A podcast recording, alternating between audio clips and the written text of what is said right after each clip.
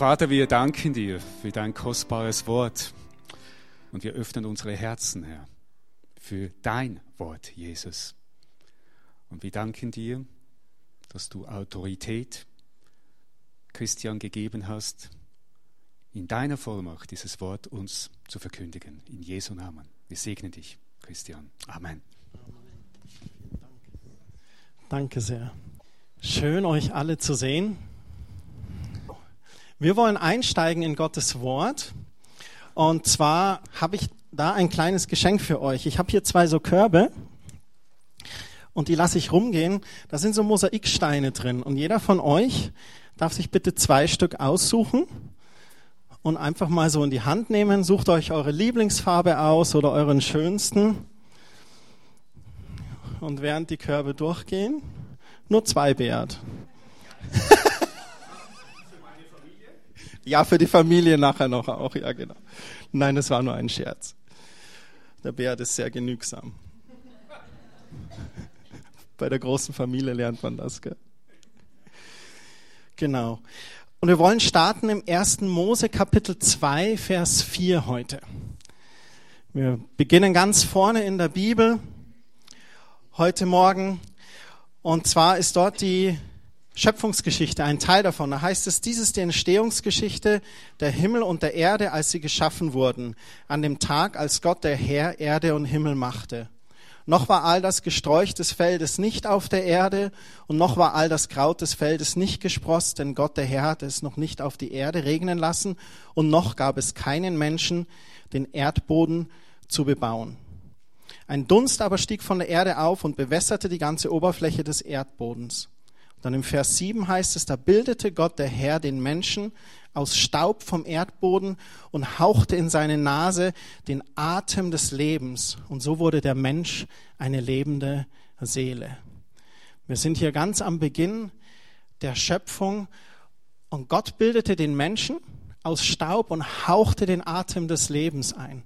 Auch was wir heute gesungen haben, du bist mein Atem, Herr.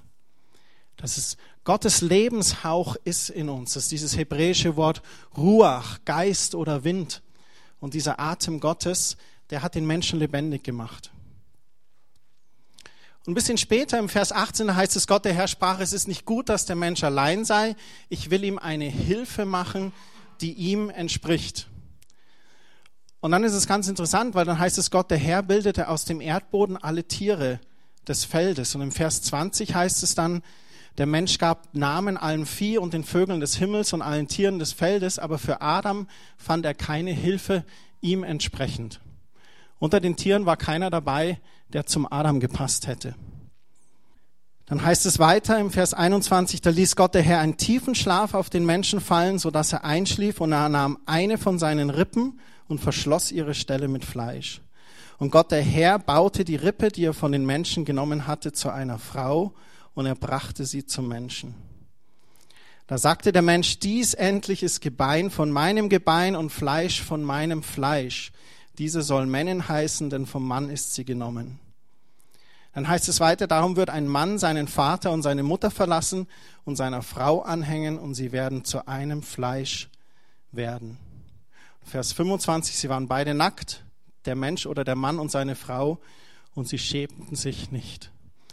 Wir sind ganz am Beginn in Gottes Garten Eden. Mann und Frau sind geschaffen worden und sie schämten sich nicht, weil sie sich nicht dieser Scham bewusst waren. Ganz bezeichnet auch nochmal, hier steht auch ganz deutlich, ein Mann wird seine Eltern verlassen und seiner Frau anhängen. Hier ist gleich zu Beginn sehen wir in der Schöpfung, dass Gottes Schöpfungsplan ist, dass ein Mann und eine Frau miteinander diese Gemeinschaft führen. Es gibt im Psalm 104 auch nochmal eine Stelle, die haben wir da nicht. Da heißt es, du nimmst den Lebensatem weg her und du sendest deinen Lebenshauch auch aus. Wenn du den Atem wegnimmst, werden wir zu Staub, aber wenn du den Lebenshauch aussendest, dann werden wir geschaffen. Und das ist Gottes Schöpfungsakt an uns. Und wir wie wir heute hier sitzen, wir sind auch ein, ein weiteres äh, Ergebnis davon. Wir sind Gottes Schöpfungswerk. Und Ihr habt jetzt alle wahrscheinlich diese Steine in der Hand. Und wenn ihr die Steine auch so anschaut und betrachtet, die sind alle sehr unterschiedlich. Verschiedene Farben, verschiedene Ecken, manche viereckig, manche mehreckig. Und genauso unterschiedlich sind auch wir Menschen. Die einen haben mehr Ecken, die anderen weniger. Manche haben Kanten, manche haben scharfe Kanten, manche ganz weiche Kanten. Wir schillern auch ganz unterschiedlich. Manche sind so eher grau, die anderen grell pink. Und dieser Stein soll so ein Symbol sein für uns oder auch für den Menschen, den er geschaffen hat. Aber eins, was wir alle gemeinsam haben, das schauen wir uns jetzt an im Psalm 139. Wir schauen da einzelne Verse an, keine Angst, wir lesen nicht den ganzen Psalm. Und da heißt es in Vers 1, Herr, du durchschaust mich, du kennst mich durch und durch. Der Psalmist sagt hier, wenn einer mich kennt, dann ist es Gott. Der kennt mich durch und durch und der durchschaut mich, weil er mich geschaffen hat. Und das muss man sich mal auf der Zunge zergehen lassen. Gott hat mich geschaffen. Gott hat dich geschaffen. Und er kennt dich durch und durch. Besser, als du dich sogar kennst.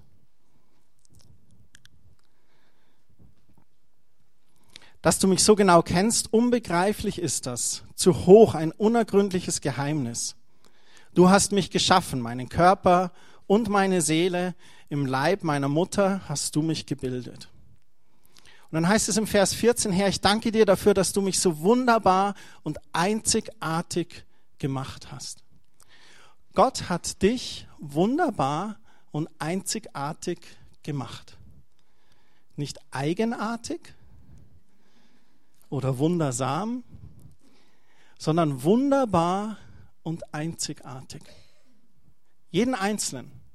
Das heißt in der Bibel auch, dass jeder Mensch ein guter Gedanke Gottes ist. Und ich kann mir gut vorstellen, dass er den Gedanken hatte, so eine wie die Brigitte, die fehlt noch. Die braucht man. Oder jemand anderen, so jemand wie den Markus, der fehlt noch. Den möchte ich schaffen. Und Gott hat sich dann Gedanken gemacht und hat gesagt, so möchte ich den haben. Ich möchte Brigitte so, ich möchte den Markus so. Und für uns ist es wichtig zu sehen, dass wir wirklich wunderbar und einzigartig gemacht sind. Das heißt weiter, großartig ist alles, was du geschaffen hast. Gedankenstrich, das erkenne ich. Und wir kennen alle diesen Blick im Spiegel, wo wir uns ansehen am Morgen oder am Abend. Und manche von uns, die lieben sich sehr und kommen gut mit sich zurecht. Und manch andere ist aber da vielleicht mit sich herausgefordert und sagt, hm, das gefällt mir eigentlich nicht so sehr, was ich da sehe. Aber eins möchte ich euch sagen, egal wie sehr du dich magst oder liebst, Gott hat dich geschaffen und du bist sein Geschöpf. Und was Gott macht, ist gut. Und der Psalmist sagt hier, dass wir wunderbar und einzigartig gemacht sind. Und es ist wichtig für uns auch zu dem Punkt zu kommen, großartig ist alles, was du geschaffen hast, das erkenne ich. Dass wir lernen, uns wirklich als Kind Gottes auch anzunehmen. Mit allen Schwächen, mit allen Kanten, die dazugehören. Aber zu sagen, ich bin ein Kind Gottes. Ich bin ein guter Gedanke Gottes und Gott hat mich wunderbar und einzigartig gemacht. Schon als ich im Verborgenen Gestalt annahm, unsichtbar noch kunstvoll gebildet im Leib meiner Mutter, da war ich dir dennoch nicht verborgen. Als ich gerade erst Form annahm, hast du diesen Embryo schon gesehen. Alle Tage meines Lebens hast du in dein Buch geschrieben, noch bevor einer von ihnen begann. Ich möchte jetzt nicht einsteigen in eine Predigt, ja, wenn Gott schon alles ins Buch geschrieben hat, aber ich habe meinen freien Willen und ich kann mich entscheiden, jetzt hier rausgehen, euch alle sitzen zu lassen, hat Gott es vorher auch ins Buch geschrieben. Das ist nicht der Gedanke der Predigt. Aber Gott hat in sein Buch geschrieben und alle Tage gesehen und weiß auch schon, wie wir entscheiden. Er ist ein Gott der Vergangenheit, der Gegenwart und der Zukunft. Das zu erklären oder in Worte zu fassen, ist unmöglich. Das ist schwierig, das kann nur Gott. Deswegen ist er so übernatürlich und mächtig. Aber der Psalmist schreibt das hier und ist überzeugt davon. Alle Tage meines Lebens hast du in dein Buch geschrieben, noch bevor einer von ihnen begann. Ich möchte noch in einen Psalm reinschauen, bevor ich euch erkläre, was es mit dieser Box auf unserem Altar auf sich hat, und zwar in Psalm 8. Da heißt es, wenn ich anschaue deine Himmel und deiner Fingerwerk, den Mond und die Sterne, die du bereitest hast, was ist der Mensch, dass du sein gedenkst und des Menschensohn, dass du dich um ihn kümmerst. Er schreibt hier quasi und sagt, wenn ich alles anschaue, die Sterne und das Universum und den kleinen Menschen, der eigentlich so gering ist, aber trotzdem kümmerst du dich. Und dann schreibt er hier, du hast ihn wenig geringer gemacht als Engel. Mit Herrlichkeit und Pracht kröntest du ihn. Du machst ihn zum Herrscher über die Werke deiner Hände und alles hast du unter seine Füße gestellt. Hier steht eigentlich im, in diesem Vers 6 steht eigentlich, du hast ihn weniger geringer gemacht als Elohim, als die Engelwesen, diese gottähnlichen Wesen. Mit Herrlichkeit und Pracht krönst du ihn. Also wir sind gleich da in der Hierarchie, gleich da drunter. Und dann kommt das Getier des Feldes und alles andere, was da ist. Und er schreibt, mit Herrlichkeit und Pracht hast du ihn gekrönt. Und meine Frage an euch heute Morgen ist, wenn du in der Früh aufstehst und in diesen Spiegel schaust, siehst du dich mit Herrlichkeit und Pracht gekrönt? Was siehst du da?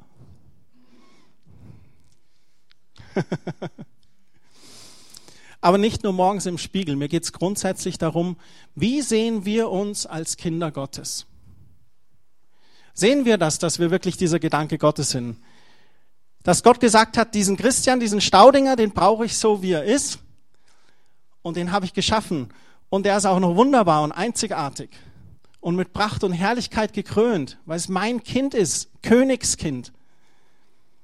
Die Bibel sagt, wir haben sogar ein königliches Priesteramt als seine Kinder.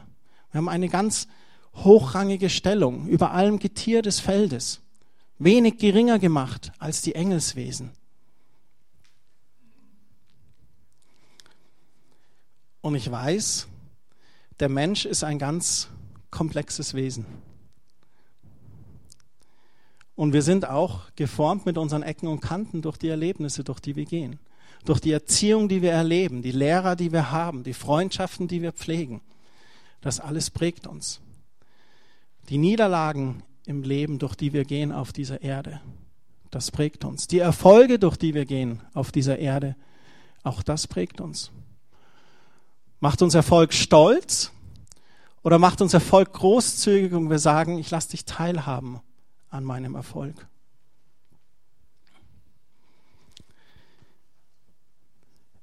Wenn, Bernd, wenn du das nächste Bild kannst du jetzt zeigen, dann sieht es jeder ein bisschen besser. Ich habe hier diese Kiste, Vorsicht Glas. Das Band kennt ihr schon vom Gemeindeforum. Einige von uns, die sind vielleicht ganz verschlossen und ein bisschen zerbrechlich. Da steht auch drauf, Vorsicht Glas. Nicht werfen, nicht fallen lassen. Und es ist nicht leicht, mit uns Zerbrechlichen umzugehen. Es benötigt Zeit, Geduld und auch Liebe. Dann habe ich hier in diesen Felsen einige von uns, die wirken vielleicht manchmal ganz rau und hart. Wie ein Felsbrocken mit scharfen Kanten und stumpfen Ecken, an denen wir uns verletzen können. Aber das Interessante ist, was sieht Gott in uns?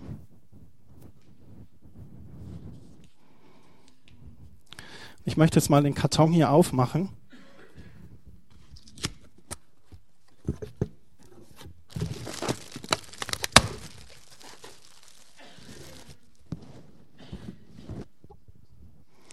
Und das steckt in diesem zerbrechlichen Karton. Ein kostbares Kristallglas Eins von vieren aus dem Haushalt Staudinger. Bloß nicht fallen lassen. Ja. Wer wäscht das Glas ab? Ich nicht. Aber das steckt eigentlich drin in dieser Box. Und manche von euch, die vielleicht so ein bisschen zerbrechlich sich fühlen oder eher sensibler sind, das sieht Gott in euch. Und ihr dürft euch ruhig viel, viel mehr zutrauen. Ihr seid Kind Gottes, Königskind. Und lasst doch eure Farben leuchten. Vertraut drauf und habt den Mut, aus euch rauszukommen und wirklich euer, euer, euer Sein zu zeigen.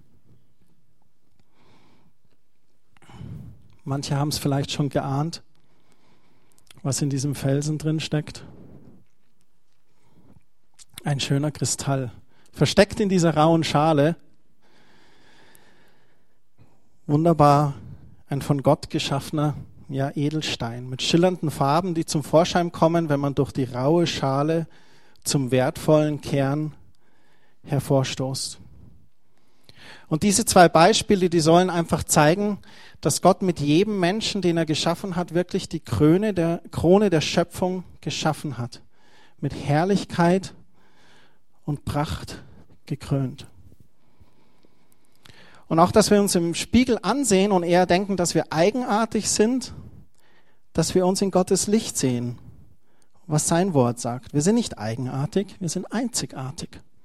Und ganz ohne negativen Unterton, sondern ganz positiv, du bist einzigartig und wunderbar gemacht. Warum die Mosaiksteine? Ein Mosaik ist ein Bild, das aus verschiedensten Bruchstücken zusammengesetzt ist. Und ich sehe den Leib Christi oder die Gemeinde Christi auch so. Als ein Bild, das aus verschiedensten Bruchstücken besteht. Und das Wort Bruchstück an sich ist schon interessant. Gottes Wort sagt an einer Stelle, der Herr liebt die, die zerbrochenen Herzen sind. Warum? Etwas Zerbrochenes, das ist gut formbar. Einige von uns haben schon den mutigen Schritt getan und haben sich Gott ausgeliefert und haben gesagt, Herr, dein Wille geschehe. Und wenn du diesen mutigen Satz sagst, dann weißt du, dass das mit sich bringt, dass Gott dein Herz neu formt. Dass Gott Verletzungen heilt, dass Gott die scharfen Kanten bisschen abschmirgelt, dass die weich werden, die raue Schale entfernt, dass der Stein zum Leuchten kommen kann. Ich habe das auch erlebt, bei mir war das manchmal wie eine OP am offenen Herzen. Aber es braucht diesen Schritt, um mit Gott weiterzugehen, um wirklich das zu erleben, was es heißt, mit Pracht und Herrlichkeit gekrönt zu sein. Der Prozess heißt Jüngerschaft mit Jesus gehen und Jesus zu erlauben, seinen Finger bei uns an Themen zu legen und ihm zu erlauben, uns verändern zu lassen. Stück für Stück und Schritt für Schritt. Und dank sei Gott hat Gott da sein ganz eigenes Tempo. Und er formt in seiner Zeit uns und schafft es, diesen Edelstein rauszubringen.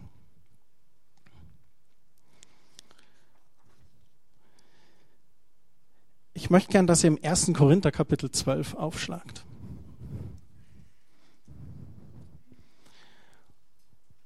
Und zwar da im Vers 12. Ich habe in der Bibel nachgeschaut, ob es das Wort Mosaik gibt. War ganz erstaunt, es kommt nur einmal vor in der Hoffnung für alle Übersetzungen, also in der moderneren Übersetzung im Buch Esther, eigentlich nur, wo der Boden des Königshofes beschrieben wird. Aber Paulus nutzt ein anderes Bild, das Bild des menschlichen Leibes, um auch zu verdeutlichen, wie der Leib Christi gesehen wird, das Reich Gottes. Und ich möchte mit euch da ein paar Verse anschauen. Und zwar heißt es da im Vers 12, so wie unser Leib aus vielen Gliedern besteht und diese Glieder einen Leib bilden, so besteht auch die Gemeinde Christi aus vielen Gliedern und ist doch ein einziger Leib. Paulus sagt hier, die Gemeinde Christi ist wie so ein Körper. Und er hat ganz viele verschiedene Glieder. Und diese Glieder bilden diesen Leib, die gehören zusammen. Ähnlich wie ein Mosaikbild. Wenn du aus einem Mosaikbild ein paar Steine rausnimmst, dann ist das Bild nicht mehr vollständig. Und genauso dem Leib. Wenn dem Leib was fehlt, dann tut er sich schwer. Im Vers 14, da heißt es, nun besteht aber ein Körper aus vielen einzelnen Gliedern und Organen, nicht nur aus einem einzigen. Selbst wenn der Fuß behaupten würde, ich gehöre nicht zum Leib, weil ich keine Hand bin, er bliebe trotzdem ein Teil des Körpers.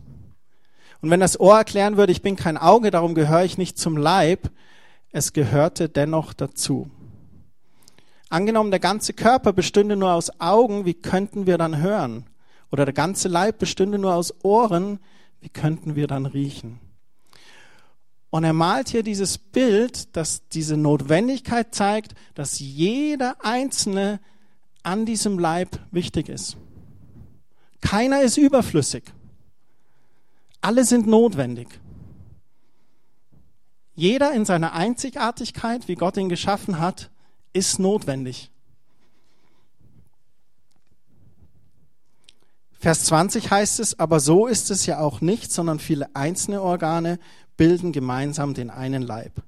Darum kann das Auge nicht zur Hand sagen, ich brauche dich nicht, und der Kopf nicht zu den Füßen, ihr seid überflüssig. Wir brauchen einander im Leib Christi.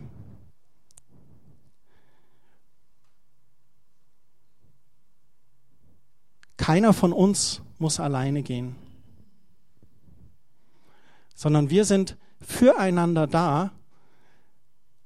Und wenn wir das nicht wären, dann ist der Leib nicht funktionierend. Und man macht manchmal diesen Witz oder diesen Spruch, wenn du in, in den Leib Christi quasi reinkommst, dich bekehrt, dann wirst du in eine Familie geboren und wie wir das alle wissen, in der Familie kannst du dir deine Schwibschwager nicht aussuchen.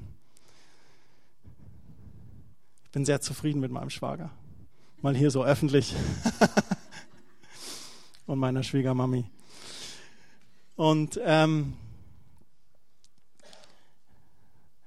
aber es ist wichtig, dieses Bild auch zu verstehen und dass wir auch einander brauchen. Das heißt nicht, dass wir jetzt mit jedem bester Freund sein müssen.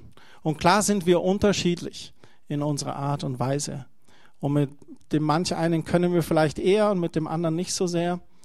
Und da verlangt Gott auch nicht, dass wir über unsere persönlichen Vorlieben oder Grenzen, da glaube ich, möchte uns kein Korsett aufzwangen. Sondern ich glaube, es ist vielmehr dieses Verständnis füreinander da zu sein und ja, auszugleichen auch.